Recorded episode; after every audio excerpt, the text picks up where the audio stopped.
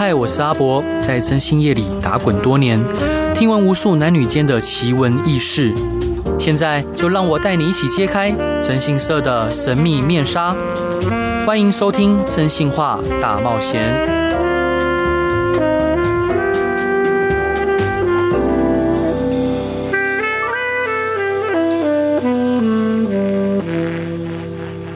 各位亲爱的听众朋友，大家好，欢迎回到飞碟电台，收听由我真性社阿仔所主持的《真性化大冒险》。信任呢，是婚姻关系中非常重要的桥梁，承载着彼此的情感、承诺与依赖。然而，有时候这座桥梁可能会因为种种原因出现裂痕，甚至倒塌，让夫妻间的信任面临严峻的考验。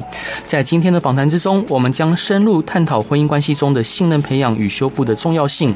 我们邀请了律师，尤其是他是离婚学院的创办人来分享他们的观点、经验与建议，以帮助夫妻们可以重建破裂的信任，获得宝贵的见解与启发。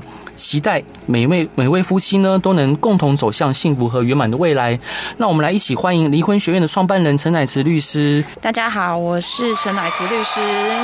今天本来还有另外一位伙伴要一起来，对，就是还有另外一位创办人呃大祥原本要一起来，只是他很可惜，他刚刚在路上的时候遇到了一些事故，这样子，所以比较没有办法赶过来，所以今天就由我来帮他，还有帮我们的离婚学院来跟阿伯这边做一个分享。是。可以介绍一下离离婚学院，它是一个 Podcast 的频道吗？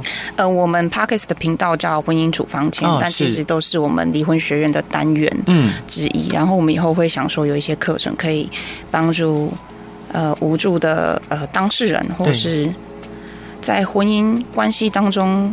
遇到困难的人，他可能不敢跟家人说，对，他可能不敢走进事务所，或是不敢走到社工面前去询问。但是至少还有一些课程可以让他在上班下班的路途当中，可以稍微听一下、看一下，或是晚上深夜的时候自己好好沉浸，透过线上的方式，嗯，来知道说，当他关系遇到问题的时候，还有什么处理方式。是。那在您的规划里面，离婚学院之后会有哪一些课程，或怎么样的课程？我们。比较偏向会是专业的团队，像是律师啊、嗯、心理咨商师对。这些，然后帮大家做一些比较深入的探讨，对，然后去从我们的个案当中看一些比较常见的状况，嗯、然后可以跟大家分享，也会分成好几季，对，跟大家来做一个探讨。那如果大家有什么想要跟我们分享，或是遇到的困难，也都可以在呃，不管是我个人的粉砖，或是离婚学院的 IG 上，都可以来。跟我们做一个留言，这样子是。那想请教呃，陈乃慈律师啊，在你们的经验里面，认为婚姻中最常见的问题有哪一些？我觉得最常见的问题，走进事务所的话，无非就是呃金钱上的问题、小孩子的问题，哦、对，甚至是外遇的问题。嗯、那尤其是外遇的问题，非常非常容易打诉讼。嗯嗯嗯，没错，对。还有一个很严重，嗯，家暴问题。家暴问题，对对，家暴的话，通常都是不是单一的哦，通常都是隐忍很多次，受不了了才来问律师说怎么办这样子。对，没错。对，那像离婚学院这样子的，呃，除了课程以外，你刚提到说还有一对一或者是团体咨商吗？嗯、呃，就是我们可能会去邀请一些心理咨商师，哦、看看有没有办法也来帮我们做一些。讲课的部分是让大家在一个无助的时候，可以知道说他有哪些想法可以做一些转换，这样子。那他场地或场域会在哪边呢？场地跟场域我们都以线上为主，线上为主。对，哦，就是你。基本上应该是你打开你的手机就可以去聆听这样子、嗯、哦，是蛮棒的。那想请教，就是在您的嗯，譬如说经验里面啊，或案例里面，你觉得婚姻是可以被修复的吗？我觉得婚姻绝对可以被修复，但是除了一个状况，我觉得比较难，就是这个人有严重暴力倾向，对，那就我们先把这样子的特例先把它排除在外。嗯嗯嗯嗯嗯，像是我比较常遇到的是说。呃，婚姻有时候并不是说呃双方不爱对方，而是生活平淡了之后，不知道怎么去跟对方沟通的问题。对对对。我我举个例子，我想请教，如果是您遇到这样的例子，你会如何去建议我们当事人？我一个当事人，她跟她老公结婚二十二年，然后彼此之间也有三个可爱的孩子，孩子也大了，最小的那个都已经高一了。嗯，那她老公呢是非常知名呃上市企业跨国的上市企业的董事长。嗯，好，然后非常的有有名有望，但她老公呢，跟公司的业务经理交往，然后她老婆其实就很难过，很悲伤，跟她老公说：“你能不能就就不要再这样继续下去了？”但是她老公不愿意放。老老婆还老公？啊，老公就老公就继续就是跟这个小三在一起，嗯，然后这老婆每天都活得非常痛苦，然后这老公呢就说啊，你既然都已经到这个阶段，你就离婚吧，就离一离，然后也贬低我们的当事人，觉得我们当事人一无是处。但其实我们当事人也是一个蛮有名望的一位女强人，嗯嗯，如果是你会怎么去切入跟怎么协助他们？假是我的当事人是以以刚刚那位太太为例，好的。我其实都会去问他说：“你有没有思考过，你未来的人生可能在你终老前二三十年、嗯、三四十年，你都会想要这样过？嗯哼，先让他去思考说，这样的状态他能不能接受？是。那当他没办法接受的时候，那我就跟他说：那你可能需要做一些改变。嗯嗯嗯，跟调整。对对，我常常看到的是，在我案例。其实有些外遇的当事人，他没有去离婚呢，他都会问问我说：“律师怎么办？”对，然后我们就说：“你要告侵害配偶权吗？还是说你要直接诉请离婚？还是你要先申请调解，大家谈谈看？”对，这些都是方法。对，或是有些就写婚姻协议书，嗯，就是决定再原谅一次。嗯，那像是刚刚的案例，我就会像我刚刚讲，你要你要做调整。调整第一步是说。我都会强烈建议说，如果你真的很难过、很痛苦，你应该会先去做心理智商。对。然后呢，你要跟律师做一些婚姻智商、婚姻法律上的智商。对。比如说，哦，假设是这样子的话，你最后一步可能有什么？可能是离婚的结果是什么？但是这中间你的心态要去调整。对。去跟你的沟、你的先生，如果你是想要挽回婚姻、留住婚姻的，我们先不要管法律上的可规则性跟重大性在谁那边。对。应该是先去跟你的先生沟通说。我们的婚姻之间出了什么状况？为什么会导致你现在会爱上别人，或是你目前的心思在别人身上？是先去理解对方，去想对方的感受，是，然后我们才有办法去讨论下一步。嗯，就很感谢伙伴您的分享，因为其实我大部分时候也都会先确立客户他要的目标跟方向性。嗯，但是。通常到了这个进步地步，因为我刚刚我们有提到说，那个先生会不断的贬低他。嗯，那这时候如果我们当事人去问他说，呃，我是不是有什么地方是没有做好，或者是我们地方有什么地方可以改善？不然你怎么会有这样的行为？其实我我可以预期，就是当然实际上也确实是哦，他先生会提出一堆就是呃他的问题，好，譬如说你可能回来我没有马上帮我泡放洗澡水，这种很基本鸡毛蒜皮的事，他都可以拿来出来去攻击我们的当事人。嗯嗯嗯。尤其我们当事人他非常的，虽然已经做得很好了，就是可能每天都会帮他先生煮饭，然后他本身就是一个事业的女强人，但他每天回家还是把孩子顾得好好的，每天会去煮饭。那当然人一定有他的缺点跟问题，所以我想请教就是陈律师，就是说，当如果你觉得说我们当事人已经被欺负到体无完肤的时候。你你你会建议他就进到诉讼的程序吗？不会，我会建议说，你先暂时的不去做这些事情，不去做这个事情。比如说，小孩子高中了嘛，嗯、那小孩子的部分应该是除了三餐之外可以自理。然后，如果小孩子对妈妈提出一些要求的时候，可以转向跟小孩子沟通说，因为爸爸他也要练习当一个好爸爸。对，没错。转向说，有些需求其实爸爸也需要练习。嗯嗯，因为假设离婚之后，我相信爸爸不会说他不要监护权，一定会有监护权的问题。嗯嗯，那这样子的话，爸爸也需要练习。对，所以转向小孩子的部分，可以试着说两个人一起去解决小孩子的问题，而不是只有妈妈去解决小孩子的问题。是。这样子的话，就可以让先生的重心稍微拉回家庭一点。嗯、哼哼，再是说，停止去做无谓的付出，停止做无谓的付出。比如说放洗澡水，或是帮他做家事。嗯、对，这一点我觉得是我们一起为这个家庭一起做，而不是你是老婆你应该做。这个观点需要被改变。嗯，你可以停止为他做这件事情，停止为他做这些事情，让他去思考说。外面的第三者会帮他做这些事吗？还是我的老婆？还是我的老婆比较知道说我的习惯是什么？冷暖自知，让他去比较。是对。那您觉得修复婚姻最重要的一环是什么？沟通。沟通。哎，不对，我要先先更正一下。对。先停止现在的状态，就是冷静。嗯、对。冷静个。我觉得没有没有特别的时间的，不要给自己一个预设立场，说我要冷静一天、两天、三天或一个月、两个月。就是你先去把对方贬低你的这个情绪，不管是智商、找朋友聊天，或是大吃大喝、大哭一场之类的，先把你的情绪先处理下来。嗯，之后。我们再来进入沟通的阶段啊，是对。那您觉得夫妻之间要如何平常就培养呃，可以持续可沟通，而且互相信任的这一个习惯呢？我觉得 dinner time 蛮好的，欸，比如说我们一周有一天的晚餐，我们就是要一起吃。嗯，那这段时间一个小时、两个小时的话，我们都把手机关机。是。就是我们来讨论我们两个之间的事情。嗯嗯嗯，我觉得这时时间会是蛮宝贵的啊。是，对，伙伴，这一段你想分享给大家的歌是灭火器的《继续向前走》。为什么想分享这首歌呢？其实这一首歌是大赏选的。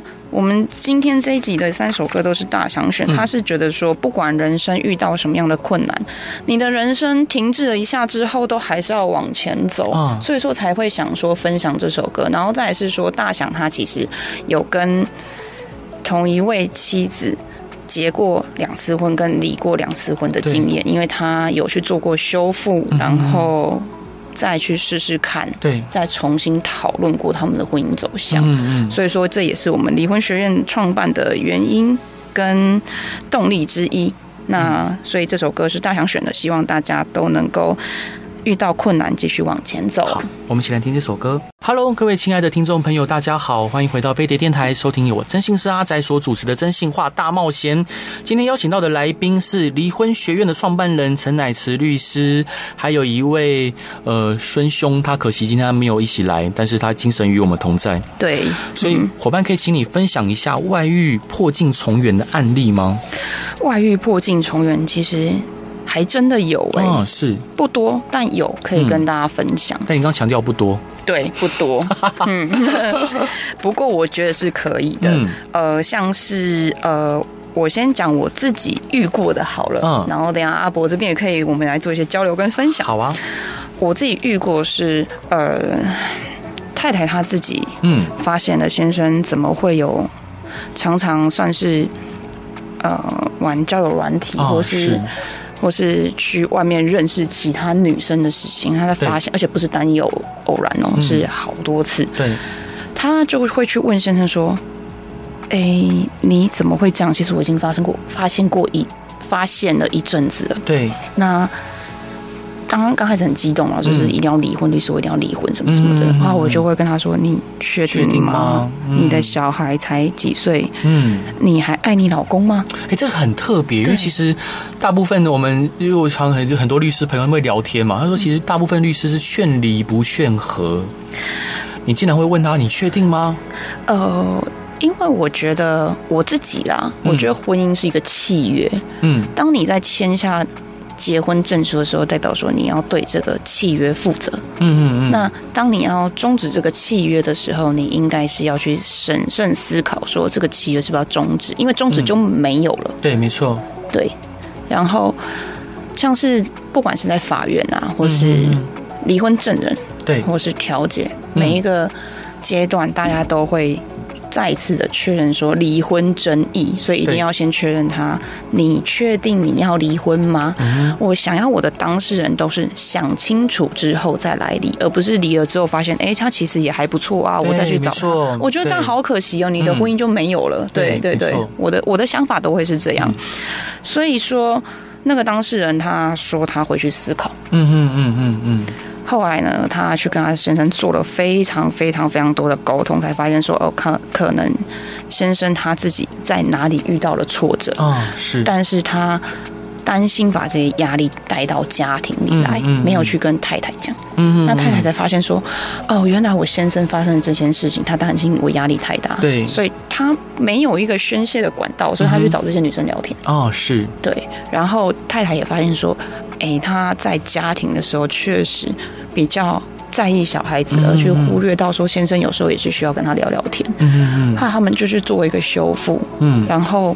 就能够继续把他们婚姻走下去，就是双方都做了很深的反省跟检讨。你有建议他修复的方式吗？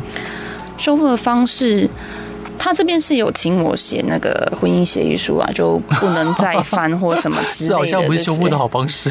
这个是这个是一个保障，但它不是一个修复的好方式。是是，对。但是先就是他们。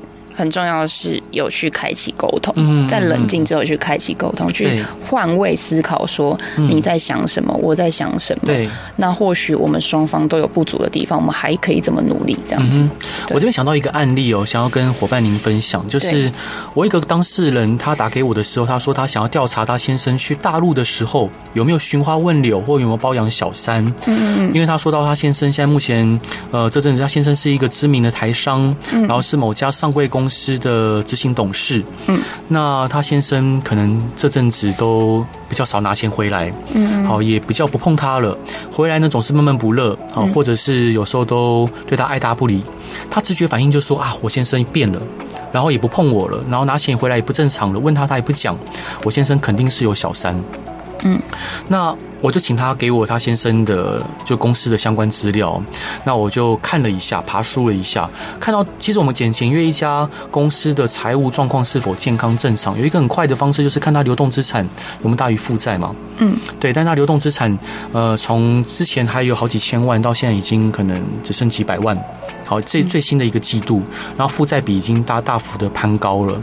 然后加上他们做的那个产业是呃，在台湾跟在大陆已经也是一片红海啊，嗯、就是他是做连接器的。哦，那那很棒。啊，呃，对对，做做连接器的，所以其实呃产业的竞争力很低，所以我可以想象说，呃，他现在去大陆其实不是那么的好过的。嗯，所以我就跟他建议说，我觉得我就把这个情况告诉他，我把我观察到的状况告诉他。我说你先生现在应该很辛苦，嗯，好，加上他得必须不断的去大陆去拓展呃业务，但是我能想象就是呃，像大陆女人也其实对金钱跟物质的要求，其实比台湾的女性朋友还要高，高很多，高非常多，没错。然后你先生在如此庞大的压力之下，他可能很难去跟你有亲密的互动，甚至他拿钱可能拿比较少回家，也有可能因为他压力太大。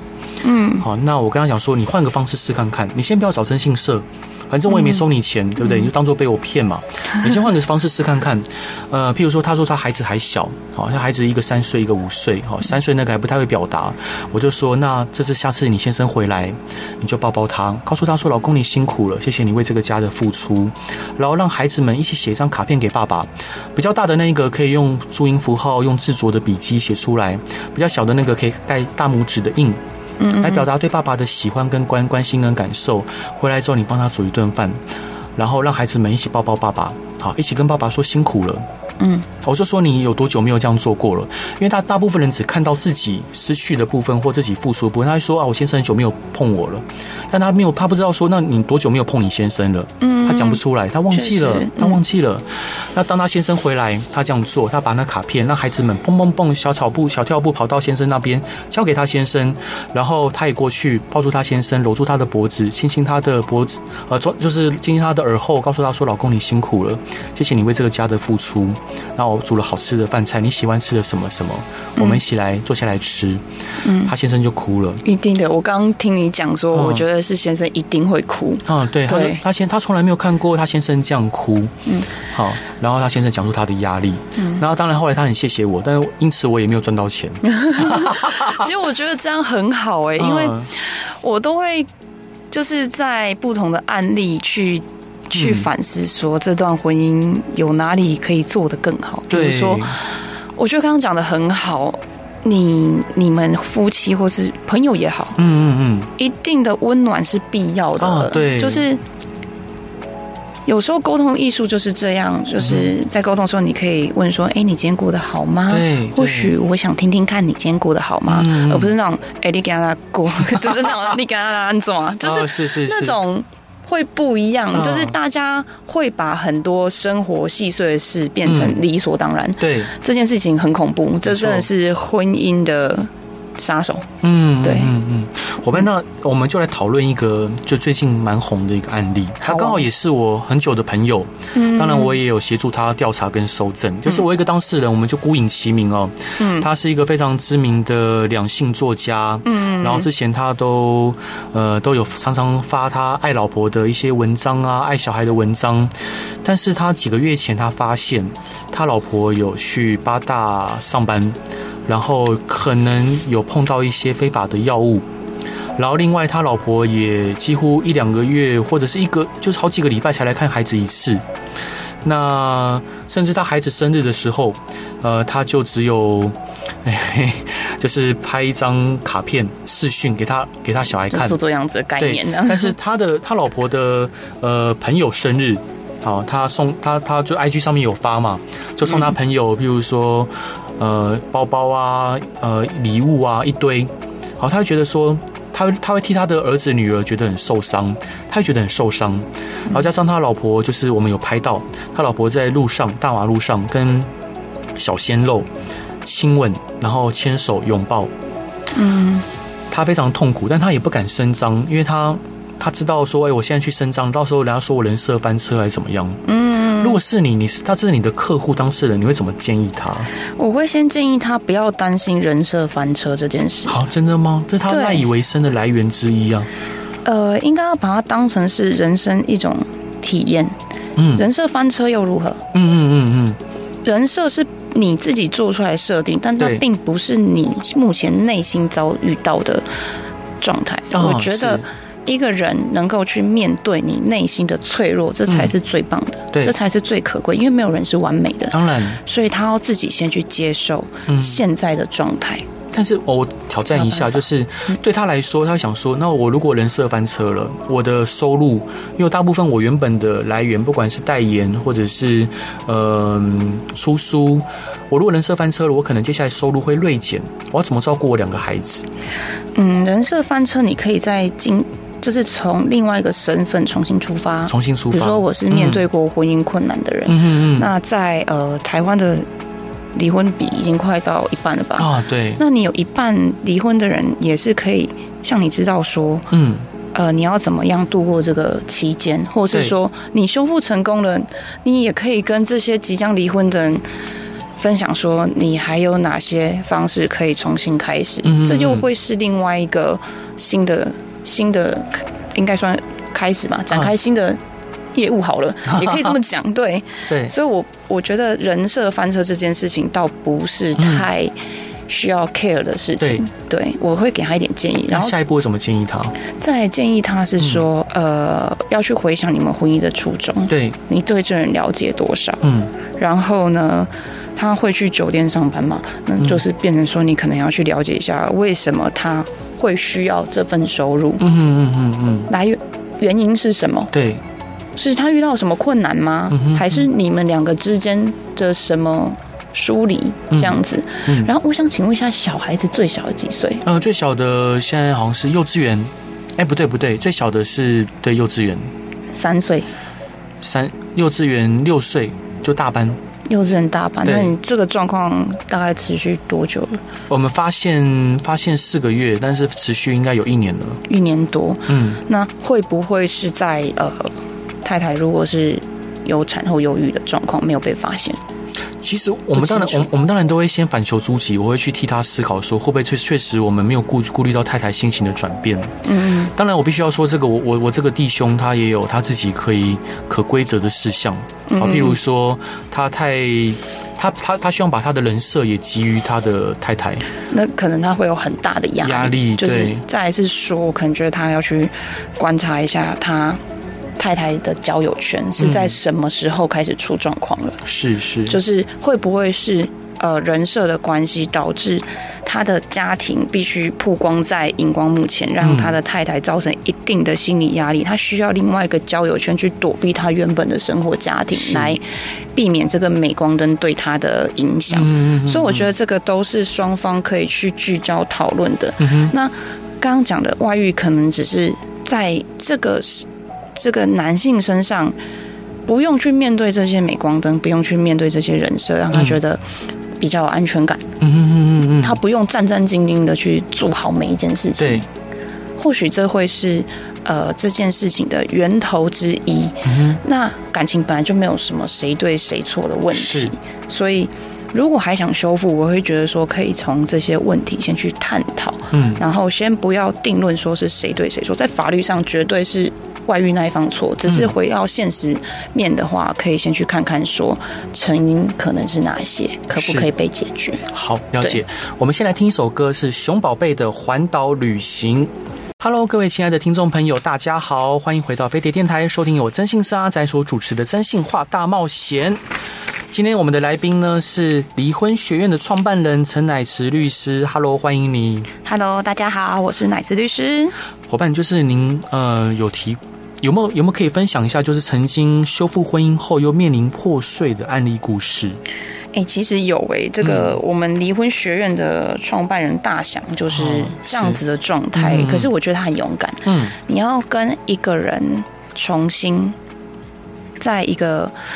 很难过的状态之下离了婚，对，然后又决定说重新修复看看，嗯嗯嗯，然后再发现双方真的完全都没有办法使上力，爱错就是用错地方去爱对方的时候，没有交集的时候，双方坐下来好好的把离婚给协商，不是诉讼哦，嗯。协商，还有包括小孩子的事情，我觉得这是一件很佩服的事情。是对。那你觉得他是如何爱错对方或爱错方式？呃，爱错对方或爱错方式的话是，是他可能只会会觉得说，呃，工作啊，嗯，我把这些收入交给我太太保管，这就是很棒的事情啊，哦。对。但是太太她可能有她的抱负，嗯，她可能也想去外面看一看。对对对。但是她会觉得说。哎、欸，我又有一个家庭的责任在，嗯，然后长期的疏于沟通，嗯嗯，又加上他们很年轻就结婚，然后很年轻就有小孩子，嗯，一一切就是很混乱的状态，可能不够成熟，就变成说很多事情没有办法使上力，对。对，所以我觉得有些案例我们也可以来讨论一下，说，嗯，呃，就是在怎么样的状况，呃，我们会遇到。婚姻破碎的状况啊，去修复又没有办法的这个情形。是，那他第一次婚姻破碎的时候，他是如何去修复与解决的？那时候其实算是双方有去沟通，对，就是家人也有去沟通，嗯嗯嗯，又觉得说第一次是不是太草率了？就是在一个很未知的情况之下，只是一个情绪性的，对。的状况，连证人都不知道发生什么事情就签名了，这是哎、欸，这个这是离婚无效的。的事由，对对对对对，所以所以嗯，严严格法律上来说，那一次是离婚无效啊，是 没错，只是因为诉讼打到一半，他们就结回来了，啊，是是是，大概是这样。然后结回来之后，小孩子啊，嗯，又重新沟通，对，然后那时候孩子多大？嗯，一岁多，两岁，真真的很小，真的很小，对，非常小。然后再来，呃，居住方式、生活方式，两、嗯、家人都去做一个重新的磨合。对，但后来却发现说，之前的伤害啊，还有之前离婚的经验，真的是太不 OK 了，嗯、所以就还是没有办法找到双方爱彼此的初衷。对，那很好的是，他们没有诉讼，他们第二次是协商。对。就是没有走到法院里，嗯嗯，然后去把我我有时候不会叫离婚协议书，嗯嗯，我会我会把这个东西当成是另外一种的家庭生活协议。哦，是。因为你离婚之后不会去改变彼此双方曾经是家人的事实，嗯嗯，在。在法律上，他还是孩子的爸跟孩子的妈，你们永远都是家人。这件事情不会因为离婚而去改变。对，如何照顾小孩子，然后资源如何分配，他们在协议书里面都写得很清楚。对，这反而变成是说，哎，爸爸妈妈小孩的另外一种家庭协议。嗯嗯嗯，对。是我突然想到一个案例哦，就是其实我蛮多当事人，他遇到状况的时候，我都会以先劝和为主。嗯，像我一个当事人，他本身在南投，呃，是也算是望族，好，然后他本身是一名教师，他的太太外遇了，他太太外遇就是公司的同事。嗯嗯嗯。那像以这个案件来说，啊，他太太他其实我们这个当事人他没有任何过错，他就是把孩子三个小孩子都顾得很好。他们有三个小孩，嗯，算生的算三个。哦，算生的多，嗯，他把三个小孩、三个女儿都打理的好好的，服服帖帖的。因为他他的太太是呃，可能是业务性质的工作嘛，有时候比较晚回家，然后有时候可能会甚至要出差，他就一个人身兼呃双职，所以他除了自己教师工作以外，也把三个小孩子打理的好好的，嗯嗯。但当他发现他太太有外遇，他非常的难过，嗯，非常的沮丧，他也不知道该如何是好。那他太太呢，也没有打算要跟这一名男性断干净。这男性本身也有也有太太。哦哦，好，懂意思。真真的。那像以这个案例来说，我就是想办法，呃，让他就是他太太跟这个男的分手，让他们两个产生一些嫌隙，并且因为他们这两位夫妻就是外遇者，这两位外遇者本身在出去外面呃公就是约会的时候，很多时候是在。上班时间，然后他们出去玩，有时候会报公账。哦，好，有可能构成业务侵占吗？哎，有有这个疑虑，对，有可能，有可能。嗯、对，那我们就透过检举的方式，让其中一个人必须得离开这个公司。先斩断，就是就像一个火在烧，我们先釜底抽薪。嗯，我们先让他烧不下去。嗯，那后来这个案例就顺顺利利的，就是让这个当事人有机会去修复这段感情。嗯，我想请教律师，就是说，呃，我我们认为说修复这个这个方向当然是可行的，但是我觉得有外遇存在的话，它就像肿瘤一样，它会不断的扩大，然后会侵蚀呃本来应该供给给正常器官组织的养分。嗯，嗯，所以他身体一定会失能失衡。那在法律的手段里面，或在您的经验里面，有没有什么样的方式是可以斩断外遇者的？